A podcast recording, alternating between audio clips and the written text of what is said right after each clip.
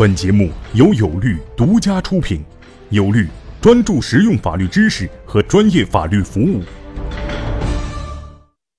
大家好，我是有律创始人王英军律师。今天我们讲的百度百科法律词条是“天使投资”。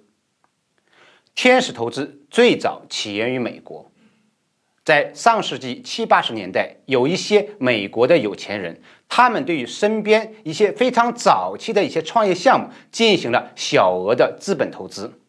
那么这些人就被称为天使投资人，他们的投资行为就被称为天使投资。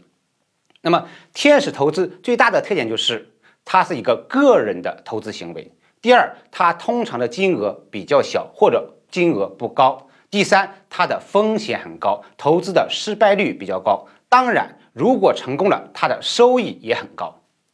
因为这种失败的风险很高，因此这些投资人就被称为天使投资人，因为他不同于以往的通过借贷的方式来进行投资或者融资的这样一个方式了。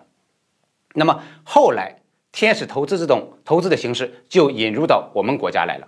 那么在今天这个创业的时代。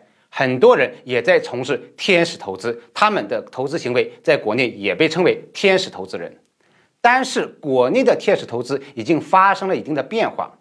我们今天提到国内的天使投资，更多的是跟后面的私募股权投资相区别的，或者说跟机构投资相区别的。也就是说，今天国内的天使投资也是投资于一个创业项目的早期。那么，它更多的是被定义为一个天使投资的天使轮投资，跟后面的 A 轮、B 轮、C 轮相投资相区别。那么，同时，天使投资人的主体也发生了一定的变化，而不仅仅局限于个人投资。一些机构早期的投资行为也被称为天使轮的投资。所以，这就是我们今天国内关于天使投资的一个现状。那么，也就是说。相对于早期美国的天使投资而言，国内的天使投资已经发生了符合中国特色的一些变化。